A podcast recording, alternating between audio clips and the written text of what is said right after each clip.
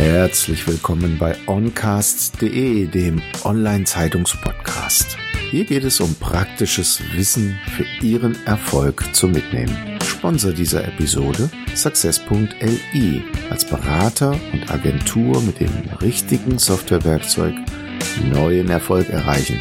Mehr dazu unter success.li. Mein Name ist Thomas Schmidt und ich bin Ihr Podcast-Host und seit mehr als 30 Jahren Experte für Digitalisierung von Geschäftsprozessen. Los geht's mit dem Business Talk. Ja, herzlich willkommen zum Online-Zeitungs-Podcast. Heute freue ich mich sehr auf Roman Köppel. Er ist in der Schweiz und ist Manager, Keynote Speaker und auch Buchautor. Lieber Herr Köppel, bevor ich Sie aber im Detail vorstelle, können Sie uns so ein bisschen mitnehmen, wo Sie hergekommen sind und wie Sie zu dem geworden sind, was Sie geworden sind? Ja, sehr gerne. Hallo, Herr Schmidt. Ja, mein Name ist Roman Köppel. Ich habe an der Universität St. Gallen BWL studiert, dann eine klassische äh, Managerlaufbahn hingelegt, immer im Bereich Marketing, Verkauf bin aktuell Business Unit Leiter von, von einem Schweizer Industriebetrieb und privat bin ich ein Familienmensch, habe drei Mädchen, bin sehr, sehr gern draußen in der Natur und da finde ich meinen Ausgleich und ich würde mich als sehr bodenständige und, äh, und gesellige Person bezeichnen. Mhm. Wir wollen uns heute ein bisschen mit dem Thema Change Management oder Veränderungen beschäftigen. Was sind denn Veränderungen im Betrieb und wo liegen da die Schwierigkeiten? In meiner Laufbahn war ich mit den unterschiedlichsten Veränderungsprozessen konfrontiert. Das waren Fusionen von Firmeneinheiten oder äh, schnell ändernde Kundenbedürfnisse, Re Restrukturierungen oder sicher im Extremfall der Turnaround mit, mit einer Massenentlassung. Und in all diesen Phasen war ich mit dem Wandel konfrontiert und der gemeinsame Punkt war, dass die Schwierigkeit ist, dass man als, als Führungsperson in so einer Situation die Balance behält und immer auf Kurs bleibt. Ich denke, das sind die zwei wesentlichen Punkte, die in, in so einer Phase des Wandels zentral sind. Wie sieht's mit den Menschen aus? Wenn man jetzt sich vorstellt, der Mitarbeiter, der im Betrieb oder in der Abteilung äh, tätig ist, wird jetzt mit dieser Veränderung konfrontiert. Wie geht er damit um und wie kann man ihn mitnehmen, diesen Veränderungsprozess zu begleiten? Wandel heißt natürlich Neuland entdecken und diese Ungewissheit löst bei vielen Fragen aus und viele sehen am Anfang von, von so einem Wandelprozess nur, nur das leere Glas und es braucht sehr viel Zeit und Energie, um, um alle Kollegen mit auf diese Reise mitzunehmen. Und ich denke, dass das Wichtigste in, in so einer Wandelphase ist, dass man dem Mitarbeiter Vertrauen schenkt und das kann man erreichen, indem man sehr authentisch kommuniziert, sehr offen kommuniziert und ja, den Mitarbeitern zeigt, dass man zusammen diesen Weg geht und dass sie ein fester Bestandteil dieses Weges sind und, und, und dass sie auch an diesem Weg mitgestalten können. Ich denke, das sind die ganz wesentlichen Faktoren, um die Kollegen mit auf diese Reise mitzunehmen und sind auch Garant dafür, dass am Schluss der Wandel zu einem Erfolg wird. Mhm. Und wie geht man da mit den Zweiflern um? Ja, die Zweifler die gibt's natürlich immer. Und ich denke, es ist ganz wichtig, dass man, dass man, dass man die mitnimmt auf die Reise und, und sie involviert in den ganzen Entscheidungsprozess. Das heißt, dass sie vielleicht in der Aufarbeitung von Entscheidungsgrundlagen, zum Beispiel Aufarbeitung von Zahlen oder Statistiken, dass man sie damit ins Boot reinnimmt und sie zu einem Teil der Lösung macht. Und so wird dann ein Zweifler zu einem Teamkollegen, der den ganzen Wandel stützt und im Idealfall wird aus einem Zweifler sogar ein Fürsprecher und der kann die anderen Kollegen dann mitmotivieren und mitnehmen. Mhm. Also es gibt ja diesen Spruch, so wie man in den Wald reinruft, so schallt es zurück. Also das heißt, auch die richtigen Worte zu finden, ist natürlich wichtig, die Menschen mitzunehmen, Halt zu geben und wertzuschätzen. Sind Teile aus Ihrem Buch Zeitgeist im Management. Was meinen Sie damit konkret? Ja, ich bin überzeugt, dass wie es so schön heißt, der Ton macht die Musik.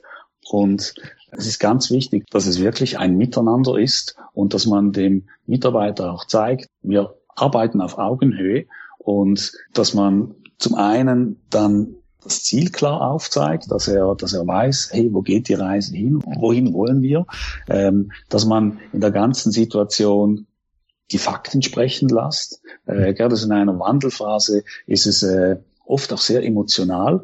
Gerade wenn man zu einem Turnaround ist, äh, wenn es um Entlassungen geht, kann das sehr emotional werden. Und da ist es ganz wichtig, dass, dass vor allem die Fakten im Vordergrund stehen und dass man halt wirklich eindeutig kommuniziert. In einer Krisensituation wird jedes Wort von einer Führungsperson doppelt und dreifach äh, interpretiert und, und man sucht da zwischen den Zeilen was zu verstehen. Und darum ist es extrem wichtig, dass man ganz präzise und klar kommuniziert, dass man gar keinen großen Spielraum für Interpretationen zulässt, weil so können sich dann auch keine Gerüchte bilden, weil Gerüchte, das ist eigentlich das Letzte, was Sie in so einer Wandelphase wollen. Da müssen Sie ganz klar kommunizieren. Und ja, am Schluss kommt extrem darauf an, was ich sage und wie ich sage. Mhm. Was heißt äh, für Sie Wandel und in welchen Bereichen sind wir damit konfrontiert? Nicht nur im privaten und geschäftlichen. Welches Mindset braucht man dafür? Oder wie muss man sich selber vom Mindset verändern, um den Weg tatsächlich gehen zu können?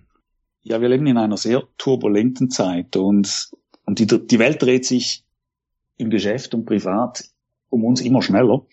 Und das kann die unterschiedlichsten Facetten haben. Also wir, wir sind mit einem veränderten Konsumverhalten konfrontiert. Wir haben zum Teil neue Mitbewerber. Ähm, die Mobilität ändert sich. Ähm, die Leute leben immer mehr in Städten. Die Urbanisierung steigt. Die Bevölkerungsstruktur ändert sich. Ähm, ganz ein wichtiger Punkt, das Thema Digitalisierung. Wir haben sehr viele Mitarbeiter, die die sich vielleicht nicht gewohnt sind, äh, neue Technologien einfach so zu übernehmen, ähm, mit, mit neuen Programmen zu arbeiten. Das sind alles Aspekte, äh, mit denen wir konfrontiert sind. Und jeder muss sich die Frage stellen, ja, was heißt das jetzt für mich in, in der Rolle als Privatperson? Was heißt das für mich als, als Führungsperson, als, äh, als verantwortlich für ein Team? Ich denke, es ist ganz wichtig, dass man, dass man immer wieder reflektiert, in welcher Rolle werde ich in welcher Situation mit dem Wandel konfrontiert, weil das wird man permanent. Und wenn man sich das visualisiert, was alles um mich herum passiert, äh, dann, dann merkt man, dass man nicht von einem Projekt sprechen kann, sondern Wandel, der ist permanent um uns herum und wir ja, müssen uns permanent wieder auf neue Situationen einstellen und das auch als Chance anschauen. Der Wandel darf nicht als Risiko gesehen werden, sondern als Chance. Es geben sich wieder neue Möglichkeiten, neue Produkte, neue Dienstleistungen anzubieten. Und darum ist es für mich zentral, dass, dass in einer Organisation auch diese, diese Grundhaltung zugelassen wird, dass man alles immer wieder hinterfragt weil das ist eine, aus meiner Sicht einer der wichtigen Kernkompetenzen von einer Organisation, dass jeder mitdenkt und jeder bereit ist, sich auf diesen Wandel einzulassen. Mhm. Also mit Wissen und mit Urteilen. Ja, also äh, sind ja eigentlich so, es ist immer so die Frage von können, wollen und dürfen. Also haben die Mitarbeiter äh, zum einen die Fähigkeiten, sich auf diesen Wandel, auf neue Technologien einzustellen? Habe ich das Know-how in der Organisation? Dann der andere Punkt, wollen die Mitarbeiter mitmachen? Wollen sie auf diese Reise mitkommen? Und dann der, der dritte Punkt ähm, ist dann, lasse ich sie auch? Haben sie die Möglichkeiten, sich zu entfalten und, und, und ihre Aspekte in die Organisation reinzubringen? Und ich denke gerade in sehr klassischen o Organisationen mit, mit klaren äh, organisatorischen äh, äh Gegebenheiten, mit einer klaren Hierarchiestufe, da wird oft auf das Können geachtet, das Wollen setzt man voraus, aber das Dürfen ist oft das große Thema. Lasse ich die Mitarbeiter diesen Weg gehen und gebe ich ihnen diese Freiheit? Und das hat noch sehr viel mit Vertrauen zu tun. Und darum finde ich es ganz, ganz wichtig, dass wenn eine Organisation sich für den Wandel bereit machen will, dann muss das Dürfen ein großes Thema sein. Apropos dürfen, was heißt das jetzt nun konkret? Wie bereiten Sie sich und Ihr Team darauf vor? Ja, ich denke, zum einen mal, dass man die ganz klar die Botschaft an jeden im Team aussendet, dass er alles hinterfragen darf und dass er auch mit Inputs zurückkommen darf. Ähm, das wird sogar erwartet von mir, dass äh, die Kollegen mit, mit Verbesserungsmöglichkeiten kommen, neuen Aspekten reinbringen, dass sie die Diskussion bereichern. Das ist der eine Punkt, also das, das schon mal die Gedankenhaltung man, man beginnt, die Situation zu hinterfragen und dass man dann natürlich auch dem Mitarbeiter das nötige Vertrauen gibt, dass er ja in Eigenregie, natürlich immer mit Absprache mit dem Vorgesetzten, aber dass er mit, mit Eigenregie daran beginnt zu, zu arbeiten und, und, und neue mögliche Wege aufzeigt. Ja, Team ist das Stichwort. Ne? Man könnte ja ketzerisch sagen, toll, ein anderer macht's heißt das. So ist es ja nicht, sondern die Menschen sollen ja gemeinsam die Veränderung äh, begehen. Und man ist ja nicht nur das als Individuum in einem Team mit seinen Bedürfnissen vertreten, sondern auch das Team, das Unternehmen, also sprich die einzelnen Akteure vielleicht noch. Wie würden Sie das einordnen? Wie bereitet man sich auf sowas vor? Ja, Sie haben das angesprochen. Man ist immer Teil von einem Team. In jeder Rolle ob als Privatperson oder als, als, als, als Vorgesetzter oder als Mitarbeiter, ähm, ich habe immer ein Vis-à-vis -vis und ich kommuniziere immer mit diesem Vis-à-vis. -vis. Und zusammen bilden wir dann ein Zweierteam oder ein, ein größeres Team und zusammen wollen wir was erreichen. Und, und da ist das Element Dialog, Kommunikation, das ist das, das zentrale Element in dieser, in dieser Zusammenarbeit. Und äh, dass man gleiche Werte hat, das gleiche Ziel vor Augen hat und dann zusammen schaut, okay, wie verändert sich unser Umfeld? Was, was passiert in der Wirtschaftssphäre? Was, was gibt's für neue Technologien? Was haben neue, neue gesellschaftliche Trends für Einflüsse auf unser Produktsortiment oder auf unsere Dienstleistungen? Oder auch jetzt das Thema äh, mit, mit, mit der ganzen Umweltveränderungen. Was gibt das wieder für Chancen für uns als Anbieter? Und so ist für mich das, das ganze Thema Dialog und Kommunikation innerhalb vom Team extrem wichtig, weil in der Diskussion eröffnen sich neue, neue Perspektiven. Und wenn man ganz bewusst sein Umfeld Sektor für Sektor analysiert oder auch schaut, was, was haben unsere Lieferanten, unsere Kunden oder unsere Kapitalgeber zum Beispiel oder die Mitbewerber für, für neue Angebote oder neue Bedürfnisse. Wenn man das ganz spezifisch so anschaut, dann ergeben sich neue Chancen und, und, und dann wird einem auch der Wandel plötzlich real und klar, wenn man sieht, was alles abgeht um uns herum. Und wir als Team können das nur zusammen machen und im Gespräch herausfinden, wo, wo stehen da die Chancen für uns nochmal auf das Thema Balance im Wandel sprechen zu kommen. Jetzt sind wir ja nicht nur im Unternehmen gefordert, sondern auch im Privatleben, was die Familie betrifft. Man hat ein Berufsleben, man hat seine eigenen Bedürfnisse, was den Körper, den Geist betrifft und auch Freunde und Bekannte, denen man Zeit widmen möchte. Wie kriegt man denn so etwas tatsächlich in Balance und äh, wie kann man das Ganze vielleicht noch vertiefter erklären, dann die Balance zu finden?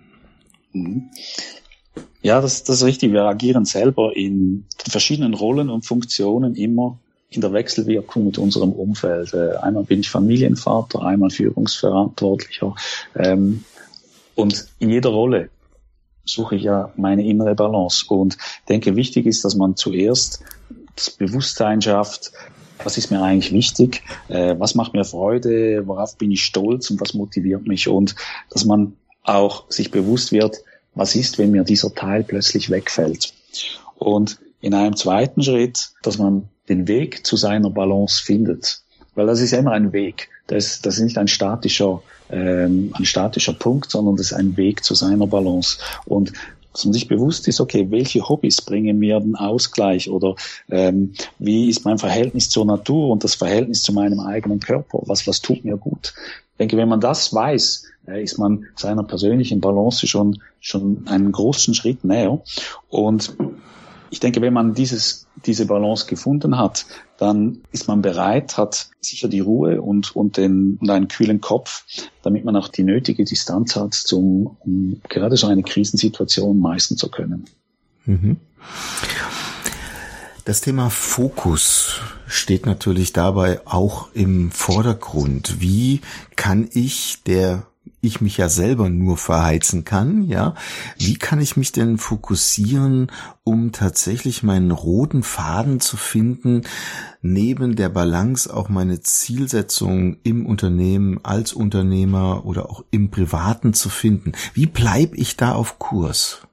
Ja, aus meiner Sicht ist es ganz wichtig, dass man sein Ziel immer vor Augen hat und dass ich dieses Ziel in wenigen Worten zusammenfassen kann. Also im, im Angelsächsischen spricht man schön vom Elevator Pitch und ich finde diese, dieser Ansatz, dass man versucht, seine Kernbotschaft oder seine Mission in einem oder zwei Sätzen zusammenzufassen, finde ich ganz wichtig. Weil wenn man sich diesen Satz mal beginnt zu formulieren, dann muss man sich die Gedanken machen, okay, ja, was ist eigentlich der Kern meiner Aufgabe? Und so behält man den Blick fürs Ganze und ähm, kann sich dann wirklich auf das Wesentliche fokussieren.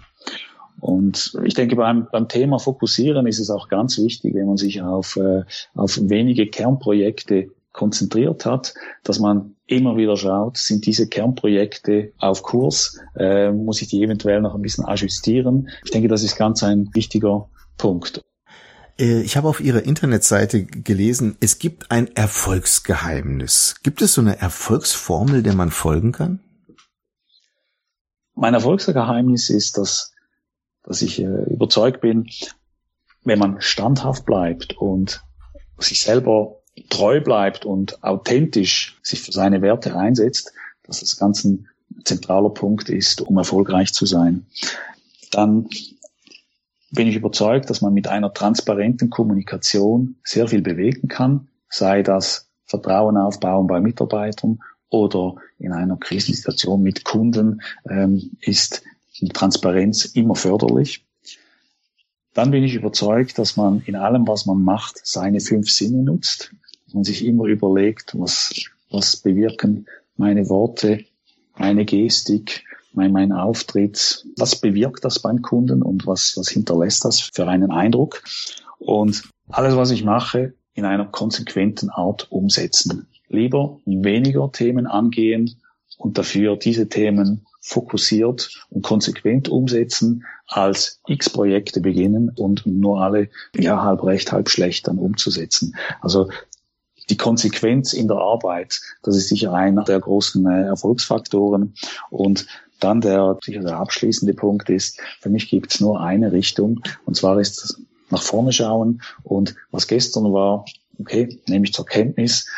Interessant ist, was vor mir liegt. Und alles, was ich mache, ist nach vorne gerichtet. Ich denke, das sind so die wesentlichen Erfolgsfaktoren, ja, um den Wandel anzustoßen und zum Erfolg zu bringen.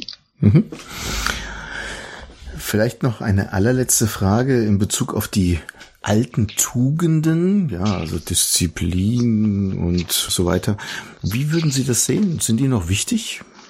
Oder haben wir uns quasi im Rausch der täglichen Unterbrechungen durch Smartphone schon längst ablenken lassen in unserer eigenen Zielsetzung? Ich denke, die klassischen Tugenden, die haben schon ihre Gültigkeit. Aber wenn man sich möchte für die, für den Wandel vorbereiten oder bereit sein für die Zukunft, denke ich, sind noch neue Fähigkeiten nötig, um dafür bereit zu sein. Und die grundlegendste ist, dass man die Bereitschaft hat, wirklich alles zu hinterfragen. Und dazu gehört natürlich, dass man in Zukunft sehr flexibel agiert, ähm, dass man bereit ist, sich von Altem zu trennen, dass man Ballast abwirft, dass man loslassen kann und ähm, ja, dass man für Neues äh, Freiraum schafft. Ich denke, das sind ganz wesentliche Elemente und äh, unsere Zeit wird immer hektischer, alles wird dynamischer. Das heißt, man muss sich viel schneller zurechtfinden. Entscheide müssten schneller gefällt werden. Das führt dazu, dass man ja, nicht mehr unbedingt alles wissen muss, sondern der Zugang zu den Informationen ist wichtig und dass ich diese Informationen schnell analysieren kann und daraus Schlüsse ziehen kann. Und äh, ich denke, in allem, was wir machen, muss ich einen Mehrwert liefern können. Liefere ich keinen Mehrwert, ähm, ja, dann, dann, dann wird es schwierig, sich am Markt zu, zu, zu behaupten. Und ähm, ja, ich denke, das sind so die, die, die, die neuen Fähigkeiten, die man für die Zukunft braucht. Und ähm, ja, das in einer Leichtigkeit dann umsetzen zu können, ich glaube, das ist die ganz große Kunst dann. Großartig. Also geht man nicht mit der Zeit, so geht man mit der Zeit, könnte man fast sagen. Ja, vielen herzlichen Dank für das großartige Gespräch, lieber Herr Köppel. Bevor wir schließen, gibt es denn irgendwelche Bücher, die Sie im Laufe Ihres Lebens inspiriert haben, die Sie mit uns teilen möchten? Ja, für mich war das Buch von Friedrich Fester aus den, aus den 90er Jahren, Die Kunst vernetzt zu denken. Das war für mich so eigentlich das Buch. Ähm, das habe ich während dem Wirtschaftsgymnasium, ähm, war das bei uns Lektüre und das hat mich jahrelang immer wieder begleitet. Und die Quintessenz von diesem Buch ist, dass alles miteinander in irgendeiner Form vernetzt ist. Und die klassische Aussage aus diesem Buch ist, dass ein Flügelschlag von einem Schmetterling einen ganzen Wirbelsturm auslösen kann. Und ich denke, dieses Buch, ja, die, die Grundaussage, die, die gewinnt je länger, je mehr, noch mehr an Bedeutung und Kraft, weil wir halt immer mehr vernetzt sind, alles geht immer schneller. Und ja, das ist für mich so eines der, der zentralen Bücher und ähm, das, das nehme ich immer wieder gerne aus dem Regal. Großartig. Vielen Dank für die Zeit, die Sie uns geschenkt haben und Ihnen viel Erfolg. Danke. Herzlichen Dank, Herr Schmidt. Hat es Ihnen gefallen? Lassen Sie mich wissen, was Ihnen diese Episode gebracht hat, zu was Sie inspiriert wurden oder was Sie mit diesem Wissen jetzt anfangen werden. Gehen Sie dazu jetzt auf tutom.de, also die Ziffer 2 tom.de und kommentieren Sie diese Episode jetzt auf LinkedIn. Vernetzen Sie sich mit mir und verpassen Sie keine weitere Folge des Oncast Podcast. Ihr Thomas Schmidt.